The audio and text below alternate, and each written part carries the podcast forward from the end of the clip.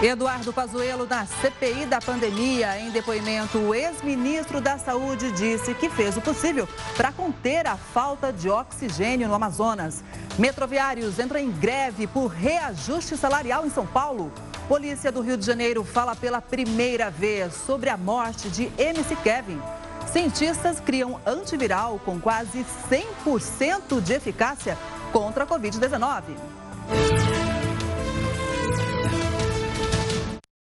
Olá, boa noite. Essa edição também está ao vivo no nosso canal do YouTube e no Facebook da Record News. Serviços e comércios vão ter novos horários e capacidade de funcionamento em São Paulo. Também foi anunciada para julho a vacinação de pessoas de 55 a 59 anos. As regras serão flexibilizadas de forma gradual em todo o estado. Até dia 23 de maio, comércio, restaurantes, academias de ginástica e salões de beleza funcionam das 6 da manhã às 9 da noite, com ocupação máxima de 30%.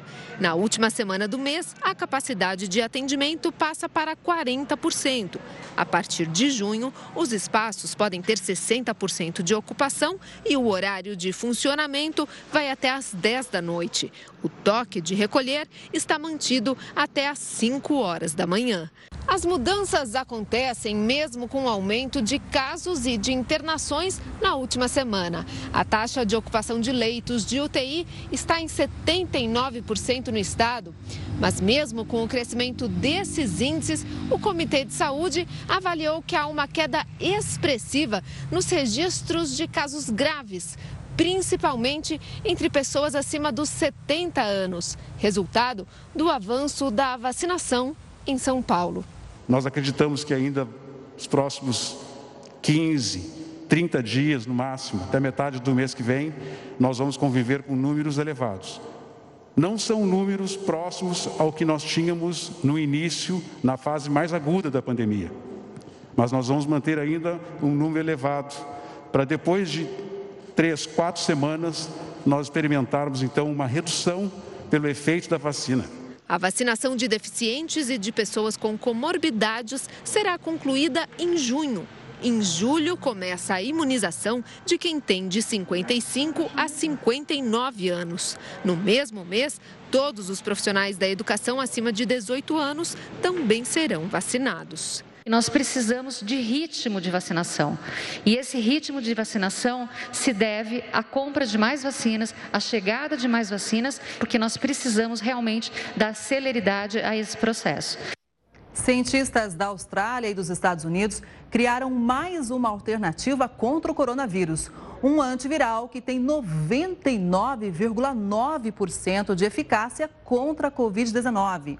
Os resultados são de testes feitos com camundongos. A tecnologia ataca o vírus e impede que ele seja replicado. O medicamento combate a doença no pulmão, que é o órgão mais crítico da infecção. Os pesquisadores concluíram que o antiviral é capaz de evitar mortes e também pode ser usado em ambientes com poucos recursos para tratar pacientes infectados. E pesquisadores da Universidade de São Paulo estão investigando se há pessoas que são superimunes à Covid. Algumas pessoas parecem imunes, enquanto outras apresentam maior vulnerabilidade ao vírus, mesmo sem comorbidades. Para entender essa questão melhor, eu converso agora ao vivo com o infectologista Daniel Junger. Boa noite, Daniel. A pesquisa acompanhou 86 casais e sendo que só um deles era infectado. Como que a gente pode explicar isso? É imunidade mesmo? É, existe uma série de razões para isso aí. A primeira delas é anticorpos que essas pessoas dispõem contra o coronavírus, né, contra o novo coronavírus, sem precisar ter sido infectado por ele antes. Ou seja... Isso daí confere uma proteção, sim. Por isso que a gente vê um casal quando um pega, o outro não. E, então, é uma questão genética, vamos dizer assim. Algumas pessoas, pela genética, estão mais protegidas. É, na verdade existe um, um, um não é uma única razão que explica isso, né? Por exemplo, eu posso ter me infectado com outros coronavírus previamente e desenvolver uma imunidade cruzada, mas isso não acontece com isso não acontece como regra. É importante a gente salientar isso, isso acontece numa minoria de pessoas. Outras, no entanto, podem ter fatores genéticos que interferem na instalação da infecção e replicação do vírus. É, você tocou num ponto muito interessante, porque a gente fala novo coronavírus não é à toa, né? É, existem outros coronavírus já antigos, né, de muito tempo. Sim, até existem estudos que mostram de 3 a 5% das pneumonias virais, muito antes da gente pensar em pandemia, sendo causadas por coronavírus sazonais, coronavírus de circulação é, aleatória, vamos dizer assim, até no acidente mesmo. Agora, o que diferencia né, esse coronavírus é justamente essa capacidade de infecção? Sim, é a capacidade de infecção, é a capacidade de causar sintomas né, e a capacidade da gente transmitir um para o outro. Tá? Então, a gente teve outras epidemias significativas por coronavírus respiratórios em 2012 e 2012, mas que não se transformaram em pandemia.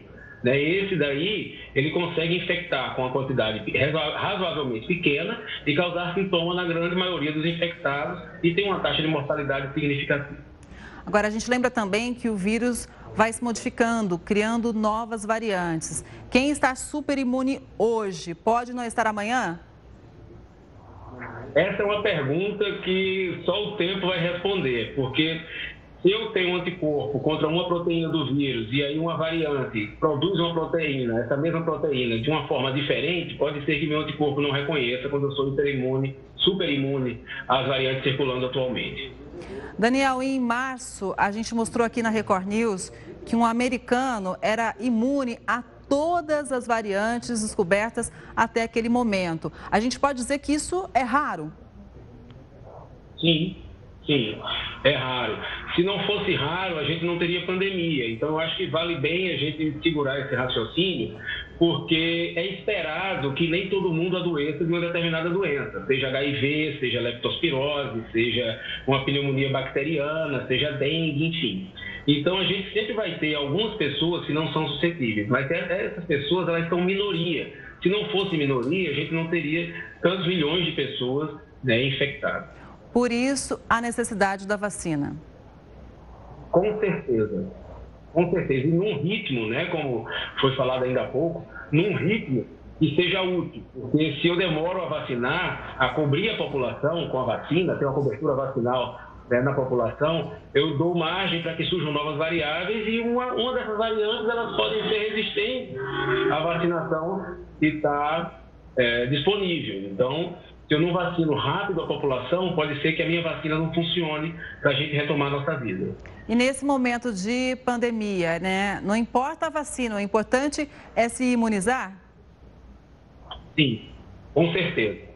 Com certeza. É claro que existem riscos que despertam cuidados e a gente tem que observar esses riscos para saber qual é a real proporção desses riscos. Mas, independentemente disso, o ideal é vacinar, com segurança, lógico, mas o que está aprovado, o que está liberado, que a gente vacine. Daniel, como você reforçou, né, a maioria não é super imune, tanto é que a gente enfrenta a pandemia, não só o Brasil, mas o mundo todo. Então, o que a gente pode fazer para, de repente, melhorar a imunidade, pelo menos? Porque tem gente que fala, vamos tomar vitamina C, enfim, ah, remédios caseiros, como alho. Qual que é a sua orientação para melhorar a imunidade, pelo menos? Hábitos saudáveis de uma maneira geral. Né? É, a vitamina C, a vitamina D, né, elas influenciam na imunidade, sim, mas quando elas estão em níveis normais, a gente não consegue melhorar a imunidade dando um, dando um aporte maior dessas vitaminas. Quando elas estão baixas, a nossa imunidade precisa que a gente restabeleça os níveis adequados. Mas níveis altos não conferem melhor imunidade. Então, hábitos saudáveis de uma maneira geral, distanciamento social para que a gente não pegue o vírus, né? E se preservar, né? Se preservar com atividade física, né? Dentro do possível, alimentação saudável, sem excessos. Isso é o primordial para que a gente mantenha as nossas defesas no melhor que elas podem ser. Até porque sobre alimentação, né, a gente já mostrou aqui também na Record News que a obesidade aumenta em muito o risco para o agravamento da Covid-19. Sim, com certeza. Com certeza. Né? É, é, e é importante também a gente não, não, não cair em qualquer conversa que pode melhorar a imunidade. A imunidade da gente ela tem um nível normal, que é o nível ótimo dela, e em algumas situações ela pode estar prejudicada, como transplantados, como estresse extremo, como algumas doenças que mexem com a imunidade. Então, ficar tomando remédio, se uma ou outra pessoa fala sem uma orientação médica, né, qualquer remédio pode ter efeito colateral. Então, se a gente toma isso inadvertidamente, é, a chance de efeitos colaterais aumenta. Ok, então, Daniel, muito obrigada pelas orientações e participação aqui no jornal. Estudo mostra que misturar a primeira dose da vacina de Oxford com a segunda da Pfizer é eficaz e seguro. É o que você vai ver já já, depois do intervalo. Eu espero você. Não sai daí, não.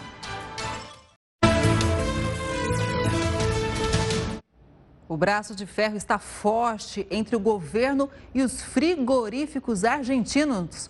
Heródoto Barbeiro, quem pode levar a melhor, hein? Boa noite para você. Olá, Kelly. Olha, vai ser difícil a gente chegar a essa conclusão de quem é que pode levar melhor, porque, como você lembrou muito bem, é um braço de ferro. O que acontece? Acontece que o mercado mundial ressente da falta de carne. Consequentemente, os preços do mercado mundial, eles aumentam. Agora, sei, mas por que está tão alto o preço da carne? Porque a China, mais uma vez ela, ela está comprando bastante no mercado. Então, o governo argentino disse: olha, não vamos exportar, não. Vamos deixar a carne aqui para ver se a gente consegue derrubar a carne aqui no, no mercado interno. Não vamos exportar. Bom, se não exportar, os chineses vão ter que comprar em algum lugar. Onde? Vão bater aqui na nossa porta, vamos comprar no Brasil. Aí se você me pergunta, bom, mas isso é bom para o Brasil ou é ruim? Aí diz, olha, diz aquele filósofo do futebol, isso é uma isso é uma faca de dois legumes. Por quê? O Brasil pode vender mais, que a Argentina não vai vender, vai vir mais dólar. Mas, em compensação, o preço da carne aqui dentro também pode aumentar, porque tem o chamado da cultura.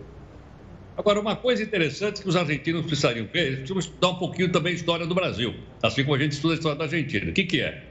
Aqui já foi tentado isso no passado, na época do Sarney. Você nem era nascido ainda, viu, Kelly? Mas era na época do Sarney. Certo ou não? Obrigada pela gentileza. Os políticos seguraram a carne e o pessoal saiu laçando boi no pasto. Chamava pega boi gordo. Para tentar fazer que derrubasse o preço da carne aqui interna no Brasil. Deu certo? Não deu. Por que razão? Os pecuaristas preferiram deixar o boizinho engordando lá no pasto. Certo? É, a hora que o preço ficar bom, a gente vende. E eu estava até olhando uma coisa curiosa que eu não sabia, que é o seguinte. Quanto é que está custando uma arroba de carne de boi hoje? Eu não sabia. Fui lá no Google e ele disse que está custando 300 reais uma arroba. Uma arroba. É aquele azinho que a gente bota lá, né? Na, na, na nossa, nosso nome da internet. Aí eu vi o assim, de arroba são 15 quilos. Então, pasto 15 quilos de carne de boi custa 300 reais. Agora, quando chega no supermercado, sabe, vai comprar 15 quilos Então, você veja como é que uma situação interna do nosso mesmo da Argentina, ela mexe com o preço no Brasil e pode até criar uma dificuldade para aquele churrasquinho de final de semana que muita gente gosta e eu não, porque eu quase estou vegetariano. É, com os chineses comprando, com certeza o preço por aqui vai continuar salgado. Daqui a pouco a gente volta a conversar, Heródoto. Vamos agora conferir os números de hoje da pandemia de Covid-19 aqui no Brasil. Está no telão aqui 500 milhões 812 mil e 55 casos. Já em relação ao número de mortes, o número aumentou bastante, 444.691 mortes. E nas últimas 24 horas foram 2.641. E a gente vai conferir também agora como está o andamento da vacinação em todo o país. Um dado importante que a gente lembra aqui: primeira dose, 40 milhões 228 mil e 25 e de segunda dose, 19 milhões, mais ou menos a metade do número, né? 19 milhões 849 mil 210. O atendimento domiciliar aumentou agora na pandemia. O último ano, no último ano, o crescimento foi de 15%. A expectativa é que a busca por esse tipo de serviço continue em alta. Dona Vera se esforça como pode. Sete, oito, nove, 10. Aos 74 anos, passa por sessões de fisioterapia em casa, na reabilitação da Covid. Foram três meses de internação hospitalar, com duas passagens pelo CTI. Recebeu alta com uma série de limitações. A gente já consegue deixar ela sentada na beira-leito, ela já se alimenta sozinha, ainda está em uso de sonda, mas já melhorou mais de uns 70% do quadro dela. A família acompanha bem de pertinho a evolução. Aqui é muito melhor, porque ela está tendo alimentação, está tendo é, o controle diário de dados vitais, está tendo um acompanhamento noite e dia, 24 horas, de 7 às 19, 19 às 7. Exatamente. E em casa ela fica mais à vontade? É, sim, com certeza. Vocês mais seguros da família? É, com certeza, muito melhor. Essa forma de atendimento à saúde cresceu cerca de 15% no ano passado, segundo o Censo Nacional das Empresas do Setor. A tendência é que essa estatística aumente ainda mais em 2021, por causa de dois fatores aumento do número de pacientes e o desafogo que o atendimento domiciliar representa no sistema de saúde. Quando o paciente já recebe alta do hospital e vem para casa, a gente acompanha esse paciente. Isso evita reinternações, evita com que o paciente precise de serviços de urgência, né, desafogando os pronto atendimentos da rede de saúde. Isso faz com que o paciente tenha uma segurança assistencial. A expectativa da fisioterapeuta é que em dois meses a idosa possa andar sem a ajuda do irmão ou da técnica de enfermagem. Vou trazer um andador para dentro do domicílio para a gente ver se já começa a andar com o um andador e posteriormente andar independente sozinha. Um estudo espanhol mostrou que para misturar, que misturar a primeira dose da vacina de Oxford com a segunda da Pfizer é totalmente eficaz e seguro. A pesquisa foi divulgada pelo governo espanhol. Agora, eles querem monitorar os anticorpos dos participantes ao longo de um ano. Até então, os dados publicados se referem à produção de anticorpos. As pesquisas vão continuar nos próximos dias. Metroviários de São Paulo entram em greve pedindo reajuste salarial. No próximo bloco, eu vou contar para você o resultado de uma audiência de conciliação. A gente volta já já, eu espero você. A OMS divulgou hoje que a pandemia perdeu força no mundo todo com exceção, adivinha da onde? Da América do Sul. A taxa global de casos de Covid-19 caiu em 12% na última semana. O Brasil ficou atrás apenas da Índia, que registrou números recordes de casos de óbitos. O declínio da pandemia começou no fim de abril, mas o Brasil, a Argentina e a Colômbia ainda geram bastante preocupação. Nos três países, houve um aumento de infecções comparado à semana anterior. As buscas no Google sobre saúde mental dispararam no último mês nos Estados Unidos. Muita gente tem tentado encontrar a saída para esse sentimento de fadiga e exaustão coletiva. E não é só por lá, não. Para falar sobre esse assunto, eu converso agora com Marilene Ked, que é psicóloga. Marilene, boa noite, obrigada por estar aqui com a gente. Essa maior procura também dá para sentir nos consultórios? Boa noite, é um prazer estar falando com você, com todo o público. Sim, com certeza, a pandemia e todas as suas consequências causaram um impacto uh, muito grande na saúde mental das pessoas. Então, aumentaram os níveis de estresse, de ansiedade, de medo e depressão. As pessoas estão vivendo num estado permanente de ansiedade e acabam que buscando formas de amenizarem, encontrarem alternativas para amenizarem essa ansiedade. Porque quanto maior o nível de ansiedade, é o medo, são as crises de ansiedade, a síndrome do pânico e também pode evoluir para a depressão. Talvez tudo isso né, venha acontecendo porque no começo, eu me lembro quando foi anunciada a, a pandemia, o, o, surgimento do vírus aqui no Brasil, a expectativa era de 15 dias, as escolas suspenderam. Depois foi aumentando, aumentando e a gente está para mais de um ano. Então é um período muito longo. Talvez por isso também esse aumento desses problemas? Isso. Quanto mais o tempo vai passando, as pessoas vão ter que é, ficar em confinamento, isolamento. Então, é, as pessoas não aguentam, né? Elas vão perdendo aquele controle emocional, vão se desorganizando cada vez mais. Porque o ser humano ele foi feito realmente para viver uh, junto com o próximo, em grupos, uh, tendo mesmo aquela, aquele jeito brasileiro de ser, né? Então tem que ter o contato físico, quanto mais próximo, melhor. E isso não acontecendo, eles vão ficando, nós vamos ficando um pouco mais estressados. E quanto maior o nível de estresse, maior o nível de ansiedade. A ansiedade ela é um dos principais sintomas do estresse. Então, quanto mais alta ela está, mais a pessoa fica em estado de alerta, com medo, com preocupações excessivas, com pensamentos catastróficos, e tudo isso vai prejudicando a saúde física também. Agora que estamos tendo um pouco mais de liberdade, o que, que eu sugiro para amenizar esse nível de estresse e ansiedade? Que tenham mais contato com a natureza então, fazer mais caminhadas ao ar livre, respirar profundamente várias vezes ao dia, mudar o foco do problema. Quando surgirem pensamentos pessimistas, muda o foco, não alimenta, evitem notícias uh, muito ruins, negativas o dia inteiro. Isso ajuda. Com certeza. Agora, você citou a questão do convívio social, né? Além disso, Quais são outras queixas objetivas né, que as pessoas ah, relatam no, nas consultas? Por exemplo, não sair mais com os colegas, não ir a um barzinho, pode ser um, uma, uma queixa constante? Sim, a queixa é grande, a falta que faz a interação social, né?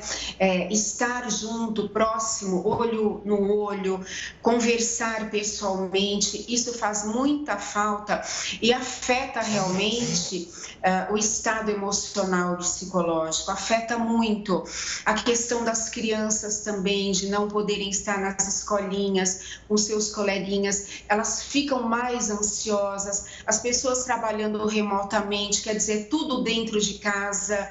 É, então, mudou demais a rotina. E isso causou um impacto muito grande no estado psicológico e emocional. Então, são essas as queixas. Como eu faço para lidar com isso, né? O excesso de convivência com o parceiro, com as crianças, com os jovens que precisam estar com seus grupos e não podendo, acabam ficando mais estressados, irritados alguns desenvolvem a depressão. Agora, você citou um ponto uh, que todo mundo está sentindo na rotina, né? Que é essa mudança na convivência familiar e também profissional. Muita gente trabalhando em casa. O segredo talvez seria mudar a forma, virar um pouquinho a chave, em vez de olhar tudo como negativo, buscar pontos positivos? Com certeza, você disse tudo. Sabe a questão do copo meio cheio ou meio vazio? Nós estamos sim enfrentando, passando uma fase muito difícil, com muitas perdas, mas nós temos que pensar um pouco mais é, com positividade, com otimismo, para não sucumbir à depressão e à tristeza. Então, eu sugiro a todos que organizem a rotina, que tenham uma rotina é, bem organizada, com horário para acordar, para dormir, para fazer suas refeições, para trabalhar remotamente. Tem pessoas que passam a noite trabalhando, é, isso faz mal para a saúde. Então, ter essa disciplina. O grande desafio é a disciplina na rotina e precisa ter, porque isso vai ajudar e muito a saúde física e mental. Marilene, a gente sabe que no caso, por exemplo, da depressão, até medicamentos são utilizados para o tratamento. Mas o medicamento, como ele funciona? Ele funciona como apoio, mas a cura depende muito desse emocional, dessa capacidade de você encarar e se reconstruir de uma forma mais positiva? A medicação ela vai depender do nível dessa depressão. Então, o médico vai indicar de acordo com o nível da depressão da pessoa e vai orientar também para que faça psicoterapia, porque é fundamental que se organize as emoções que elabore, que entenda quais são os conflitos interiores, o que levou à depressão, porque são vários fatores, né? Que levam à depressão, não é um ou dois, são vários fatores. Então, a psicoterapia ela vai ajudar no tratamento, na elaboração é, da causa. E os sintomas, eles vão sendo amenizados com a medicação.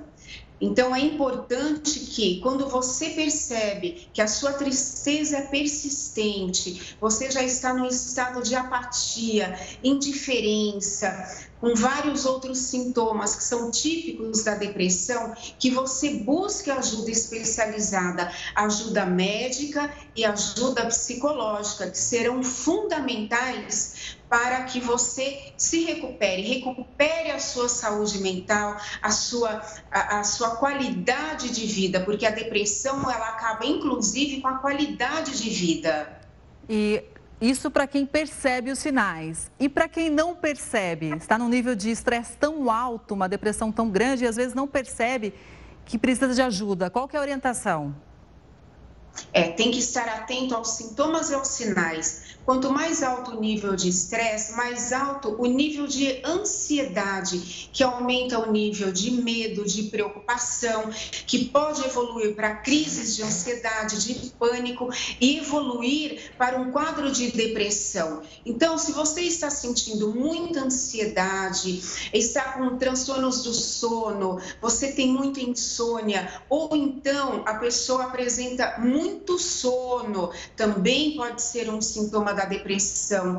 A pessoa está irritada e normalmente ela não é, ela está com uh, alterações de humor, ela está com alterações no apetite, ela perde a fome ou ela come muito carboidrato, gordura. Então já são sintomas apatia, falta de vontade de fazer coisas que antes tinha vontade, ou então aquela a depressão associada à síndrome de burnout, que é em relação ao trabalho, a pessoa está esgotada física e mentalmente, então pode levar a um quadro de depressão. Esteja atento a esses sintomas e sinais e também nas crianças e adolescentes. É importante estar atento ao comportamento do seu filho, às emoções do seu filho, porque ele também, se nós adultos estamos estressados com essa situação, as crianças e adolescentes também estão, e isso deve ser levado em consideração.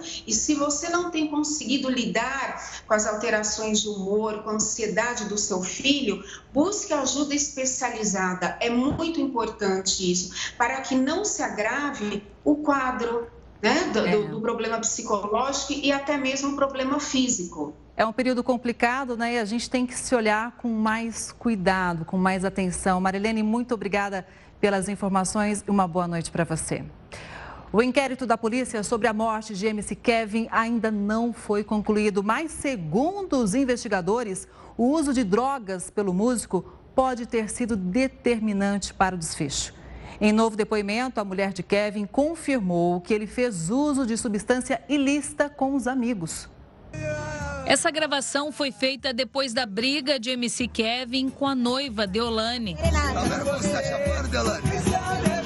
Mandei até os grupos vir aqui tocar pra você, ó. Você ficar querendo tratar nós como fiote, não é nessa fiote não, tio. A discussão aconteceu porque a advogada não gostou do cantor ter pago mais uma diária dos amigos no hotel no Rio de Janeiro. O desentendimento foi relatado no depoimento à polícia. Deolane contou que após o show, Kevin não quis dormir, que foram para a casa de um MC na Barra da Tijuca, no mesmo bairro onde estavam hospedados. Ao retornarem ao hotel, o casal foi direto para o quarto, no 13º andar. Ela diz que Kevin estava extremamente agitado porque tinha ingerido bebida alcoólica e usado uma droga sintética. Deolane preferiu descansar, enquanto Kevin foi se despedir dos amigos. Eles deveriam voltar no carro da produção para São Paulo, mas desistiram. Kevin retornou ao quarto para buscar dinheiro para renovar a diária dos colegas. Ele ainda teria ligado para pedir mais uma quantia para o aluguel de um terceiro quarto. Deolane então quis saber quantos quartos estavam sendo alugados. Irritada, ela desceu e entregou 500 reais a Kevin. Chateada, voltou para o quarto, desligou o celular e foi dormir. Depois de sair do quiosque, Kevin e o amigo, o também cantor Vitor Elias Fontinelli e a modelo Bianca Domingues foram para a suíte do apartamento 502. Lá, eles teriam mantido relações sexuais. Durante esse tempo, Vitor relata que recebeu uma mensagem de que a noiva de Kevin o estaria procurando. Ele conta que foi para o banho e, quando saiu, viu Kevin no parapeito da sacada. Vitor acredita que o medo de ser flagrado pela noiva teria motivado o cantor a tentar pular de uma sacada para outra. Deolane não chegou a descer no apartamento do quinto andar. Ela só acordou pouco tempo antes da notícia de que Kevin tinha caído. A polícia recebeu hoje novas imagens do circuito de segurança do hotel que podem ajudar a esclarecer as circunstâncias da morte do cantor. Os investigadores também estiveram nesse quiosque, que fica bem em frente. Segundo os depoimentos, MC Kevin e os amigos passaram a tarde aqui. Ele teria consumido álcool e usado drogas momentos antes da queda. O ex-ministro da Saúde, Eduardo Pazuello, prestou depoimento hoje à CPI da pandemia. Ele disse que não fechou o contrato para comprar as vacinas da Pfizer em agosto porque recebeu recomendação contrária de órgãos de controle. O depoimento de Pazuello foi interrompido no final da tarde. Senadores disseram que ele havia passado mal, mas o ex-ministro negou e disse que voltará nesta quinta-feira.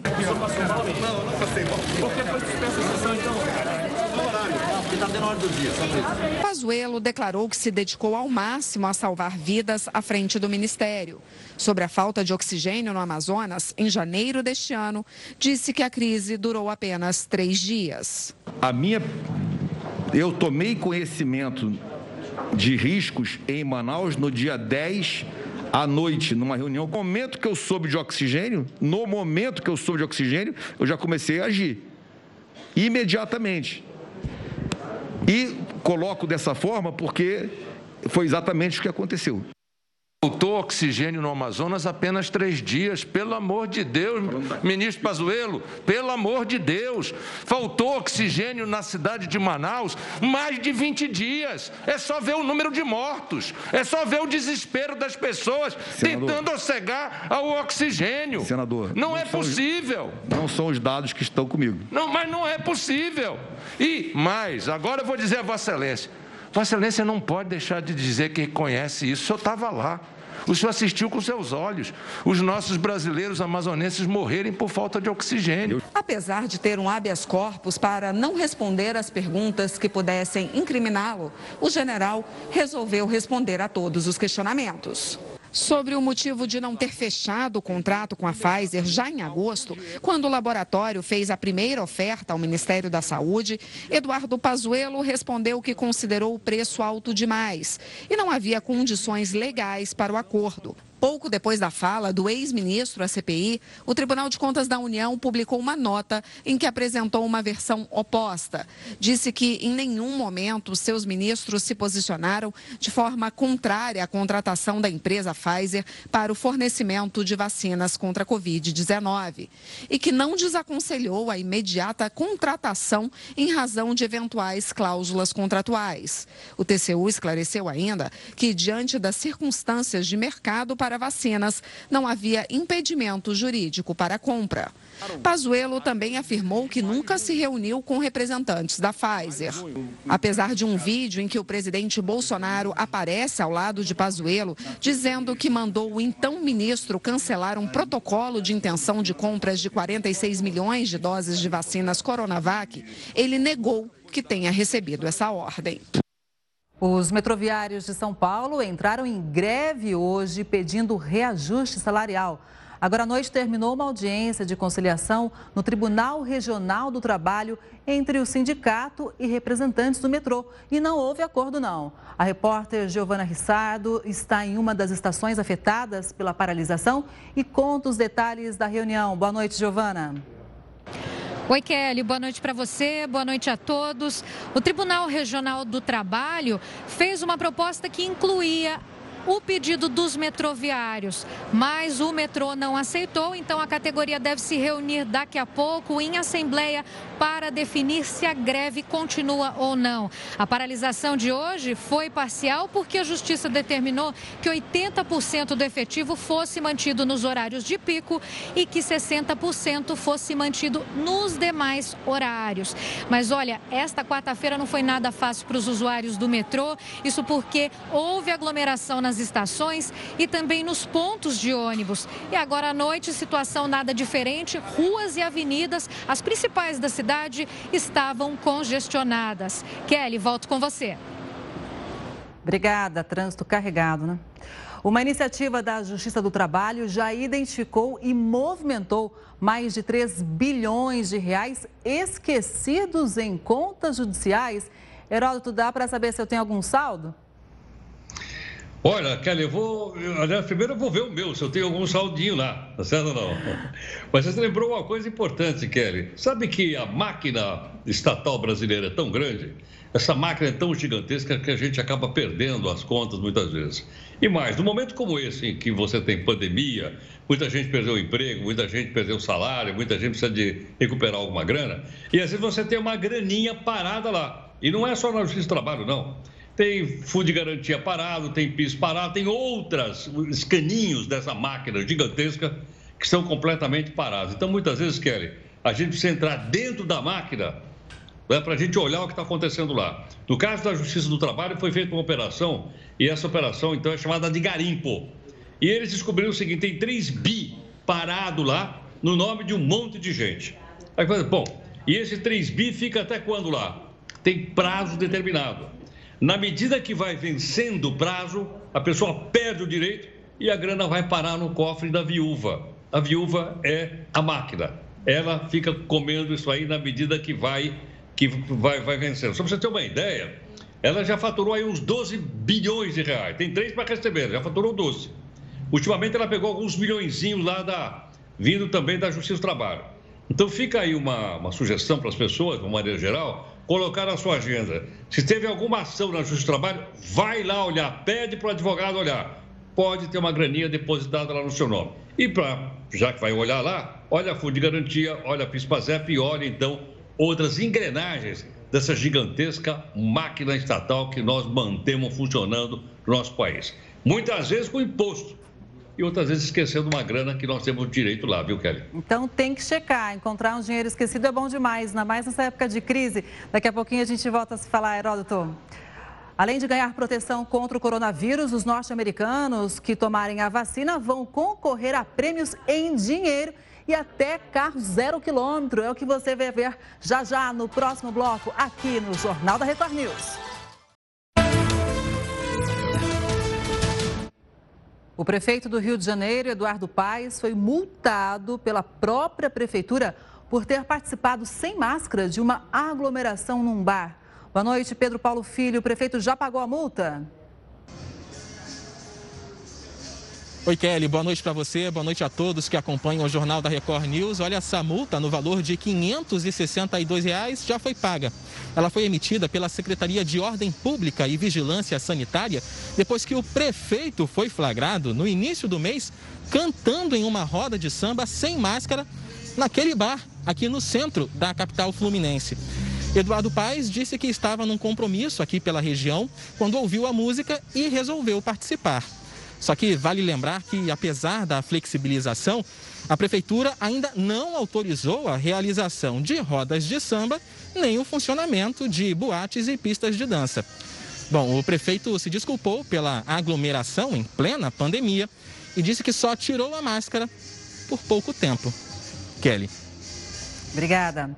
O presidente da China, Xi Jinping, e o presidente da Rússia, Vladimir Putin, inauguraram virtualmente um projeto que prevê a construção de quatro unidades de geração de energia nuclear. Heródoto, explica para a gente que projeto novo é esse. Olha, Kelly, você veja que interessante, né? Como a China ocupa o noticiário. Eu já falei da China, hoje estou voltando a falar da China. Daqui a pouco, Kelly, eu vou estar falando em mandarim. Eu estou fazendo um curso rápido de mandarim. Sabe aquele mandarim sem mestre? para poder falar da China. E olha, eu acho que essa aproximação entre a China e a Rússia é uma coisa curiosa. Por que razão? Porque já várias vezes a China se aproximou da Rússia e já várias vezes ela se separou.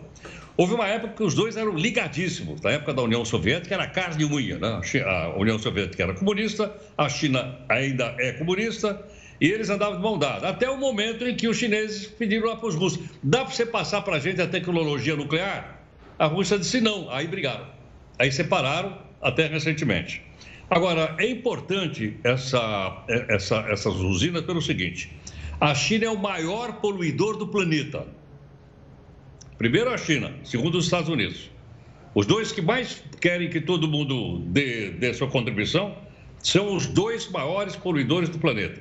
Na poluição na China, ela vem principalmente de combustível fóssil, óleo diesel, ah, óleo queimado, gasolina, etc. E eles geram energia elétrica a partir de termoelétrica movida a combustível fóssil.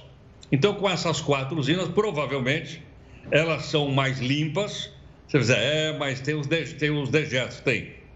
Primeiro, você tem que saber onde colocar o dejeto nuclear, que é um negócio perigoso para o meio ambiente. E segundo, Kelly, que ela deixa um resíduo chamado plutônio. E o plutônio é o combustível básico para fazer bomba atômica. Bom, mas ela nem precisa disso, porque ela já tem estoque muito grande. E outra coisa, precisa ficar muito de olho nesse negócio de construção de usina nuclear, porque isso geralmente não acaba bem. Veja a nossa usina nuclear chamada de Angra 3 que está parado um tempão, custou bilhão, custa milhões para manter aquilo parado, e já várias pessoas foram parar na cadeia por causa da corrupção da construção dessa usina grande, Angra 3. Envolveu até ex-presidente da República nesse rolo todo. Não é o que está acontecendo lá na China, obviamente. Mas não custa nada prestar atenção, né, Kelly? Com certeza. Obrigada. A gente se fala amanhã, Heródoto. Boa noite para você. O ministro do Meio Ambiente, Ricardo Salles, e mais 10 servidores da pasta foram alvos de uma operação da Polícia Federal em três estados. A ação investiga a venda ilegal de madeira para o exterior. O ministro negou qualquer irregularidade. Policiais federais recolheram celulares, computadores e arquivos nos endereços residenciais do ministro Ricardo Salles em Brasília e São Paulo e nos escritórios do Ministério do Meio Ambiente no estado do Pará. O ministro Alexandre de Moraes, do Supremo Tribunal Federal, autorizou também a quebra dos sigilos fiscal e bancário de Salles, na investigação de um esquema ilegal de exportação de madeira. Na decisão, Moraes justifica a movimentação extremamente atípica envolvendo o escritório de advocacia cujo ministro de Estado, Ricardo Salles, é sócio de 50%, durante o período de 1 de janeiro de 2012 a 30 de junho de 2020, em valores de pouco mais de 14 milhões de reais, situação que recomenda, por cautela, a necessidade de aprofundamento. O presidente do Ibama, Eduardo Bin, e outros nove servidores foram afastados dos cargos. Moraes determinou ainda a suspensão imediata de despacho de fevereiro do ano passado, que permitia a exploração de produtos florestais sem autorização específica. As investigações começaram em janeiro, a partir de denúncias de autoridades estrangeiras. O ex-superintendente da Polícia Federal no Amazonas, Alexandre Saraiva, chegou a ser afastado depois de apresentar notícia-crime contra Salles, no mês passado. O inquérito prosseguiu e foi entregue ao Supremo Tribunal Federal. Além da operação, Moraes determinou o desarquivamento de outra investigação contra o ministro. A apuração trata de uma fala de Salles sobre mudanças de regras ambientais durante uma reunião ministerial no Palácio do Planalto, em abril do ano passado em que ele fala da necessidade de passar a boiada e simplificar normas. Para Moraes, é necessário retomar o caso, porque no inquérito, a Polícia Federal aponta evidente interesse privado de alguns poucos empresários reincidentes na prática de infrações ambientais, um grave esquema criminoso de caráter transnacional, que tem criado sérios obstáculos à ação fiscalizatória do poder público no trato das questões ambientais, com inegáveis prejuízos a toda a sociedade. Salles negou a prática de irregularidades no Ministério. Essas ações jamais, repito, jamais aconteceram. O Ministério sempre, e o IBAMA da mesma forma, sempre procurou agir de acordo com as regras, com bom senso, com equilíbrio, e isso ficará demonstrado eh, nos autos do inquérito conforme eles forem instruídos. O governo dos Estados Unidos tem feito de tudo para incentivar a vacinação contra o coronavírus. Quem for aos postos pode participar de sorteios para ganhar prêmios em dinheiro e até carros zero quilômetro. Em Ohio não se fala em outra coisa. Todo mundo quer ganhar um milhão de dólares. A ideia do governo estadual é tornar cinco pessoas milionárias. Isso mesmo, serão cinco sorteios e cada um vai premiar um morador com o equivalente a mais de 5 milhões de reais. Os sorteios acontecerão a partir do dia 26 de maio. E qualquer pessoa que more em Ohio, tenha mais de 18 anos e, claro, que esteja imunizado contra a Covid-19, pode participar. Este morador achou a ideia incrível e diz que assim o governo vai conseguir níveis altíssimos de imunizados. E não vai pensando que os incentivos para a vacina acabam por aí. O governador também quer presentear os adolescentes de 12 a 17 anos que foram imunizados. Eles podem ganhar viagens ou bolsas de estudos integrais em qualquer universidade do estado. Muitos outros estados americanos também estão criando campanhas e oferecendo prêmios para convencer aqueles que ainda resistem à vacinação contra a Covid. No Tennessee, por exemplo, quem procurou os postos de imunização recebeu uma rifa para concorrer a um carro zero quilômetro. E em Nova York, os clubes de beisebol estão oferecendo ingressos gratuitos para os torcedores que decidirem receber uma dose nos estádios antes das partidas. Outras regiões do país também ofereceram prêmios que encheram os olhos de quem procurou um ponto de vacinação. Teve quem recebeu passe livre para o metrô, entrada grátis em museus e vale compras para supermercados. Também rolaram brindes mais simples, como flores, donuts e cerveja após a imunização. Até agora, nos Estados Unidos, 124 milhões de pessoas já estão totalmente imunizadas e 60% recebeu ao menos uma dose contra a Covid-19. O Jornal da Record News fica por aqui. Obrigada pela audiência e você continua com News das 10.